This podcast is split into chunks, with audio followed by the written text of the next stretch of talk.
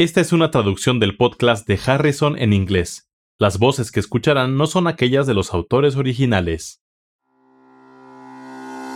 Hola, bienvenidos al podcast de Harrison, donde se revisan conceptos importantes en medicina interna. Soy Kathy Handy. Y yo soy Charlie Wiener. Venimos de la Johns Hopkins School of Medicine. Hoy presentamos el episodio 4. Mujer de 16 años con hipopotasemia. Nuestro caso clínico se trata de una mujer de 16 años, gimnasta de alto desempeño que acudió a consulta refiriendo fatiga, debilidad difusa y calambres musculares. La paciente no tiene antecedentes de importancia. Niega el consumo de tabaco, alcohol o fármacos ilegales. Los antecedentes heredofamiliares no son significativos. La exploración física muestra a una mujer delgada con presión arterial normal. El índice de masa corporal fue de 18 kilogramos por metro cuadrado. La exploración de la cavidad bucal muestra dentición en mal estado. El tono muscular es normal, al igual que la exploración neurológica. Su potasio en sangre fue de 2.7 miliequivalentes por litro. Kathy, ¿cuál es tu comentario inicial? Los puntos principales para tomar en consideración en este caso con base en la información disponible hasta este momento es que se trata de una mujer joven de 16 años. Es una deportista de alto rendimiento que podría estar sometida a estrés físico o emocional que no suelen encontrarse en una mujer normal de 16 años. Los datos que llaman la atención de la exploración física incluyen el mal estado de la dentición e índice de masa corporal bajo, lo que sugiere que la paciente podría padecer un trastorno alimenticio o vomitar en exceso. Se mencionó que la paciente tenía hipopotasemia, pero en realidad me gustaría conocer el resto de los estudios de laboratorio, en especial las pruebas de función renal y el estado ácido básico.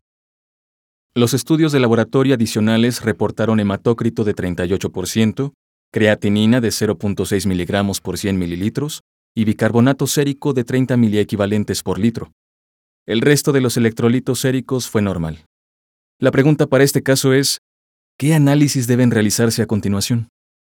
A. Medición de las concentraciones de renina plasmática y aldosterona. B. Medición de concentraciones de magnesio en suero. C. Análisis de orina y urocultivo. D. Pruebas toxicológicas en orina en busca de diuréticos y E. Prueba toxicológica en busca de opiáceos en orina. Kathy, considerando estas opciones, ¿cuál es la conducta a seguir? Con base en los resultados mencionados de los estudios de laboratorio, la paciente no se encuentra anémica y su función renal es normal. Tiene hipopotasemia intensa y aumento de las concentraciones de bicarbonato sérico, por lo que presenta hipopotasemia y alcalosis metabólica. También se observó que no existen otras anomalías significativas en los estudios de laboratorio. Al encontrar hipopotasemia y alcalosis metabólica juntas, esto nos lleva a pensar en el consumo de diuréticos o la inducción del vómito. Vomitar no aparece en ninguna de las opciones de respuesta, pero existe una opción sobre diuréticos. Si algún paciente acude con las manifestaciones antes mencionadas como mala dentición e índice de masa corporal bajo, yo sospecharía uso oculto de diuréticos.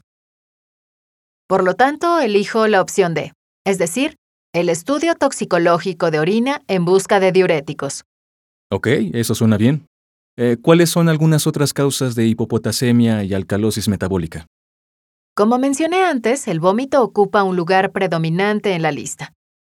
Las bajas concentraciones de potasio es algo en lo que yo podría pensar porque, en este caso, hay inhibición de la sodio-potasio ATPasa, también es necesario recordar que cuando se tratan pacientes con bajas concentraciones de magnesio, es necesario administrar magnesio además de potasio. Podría ser una opción razonable en este caso, pero no sin antes excluir el uso de diuréticos. Otra causa en la que habría que pensar incluye el síndrome de Lidl, un trastorno autosómico dominante. En ese caso, el paciente podría presentarse con hipertensión grave e hipopotasemia podría ser de utilidad la medición de las concentraciones plasmáticas de renina y aldosterona. Otro diagnóstico en el que cabría pensar es el síndrome de Bartter, que suele manifestarse con poliuria, polidipsia y nicturia. Una vez más, sería de utilidad la medición de renina y aldosterona plasmáticas, que se encontrarían altas en el síndrome de Little, pero bajas en el síndrome de Barter. De forma que la medición de aldosterona y renina plasmáticas podía ser de utilidad cuando se sospeche alguna de las causas genéticas comunes de hipopotasemia y alcalosis metabólica, ¿no es así? Así es, pero el caso clínico presentado no corresponde con ninguno de estos síndromes, de forma que existe una probabilidad diagnóstica muy baja. Revisemos las otras respuestas, que no fueron de utilidad para este caso. El cultivo de orina no es útil para hacer el diagnóstico diferencial en un paciente con hipopotasemia y alcalosis metabólica. Lo que es más importante en este caso es que los síntomas no sugieren infección de vías urinarias. Además, mientras que podría sospecharse el consumo de opioides en esta paciente, estos fármacos no suelen ocasionar hipopotasemia o alcalosis metabólica, de forma que estos estudios no serían de utilidad en este caso. El diagnóstico diferencial de la hipopotasemia y alcalosis metabólica incluye el uso de diuréticos y causas comunes de vómito, entre lo que podríamos considerar a la bulimia. Esto también incluye a la hipomagnesemia y algunas causas genéticas menos comunes de hipopotasemia. Para obtener mayor información sobre este tema, consulte Harrison Principios de Medicina Interna, edición 21, capítulo 53. Alteraciones de líquidos y electrolitos. Los podcasts de Harrison son una publicación de McGraw-Hill disponibles en Access Medicina el recurso médico en línea que ofrece los contenidos más recientes y fiables de las mejores mentes de la medicina. Para obtener más información visite accessmedicina.com.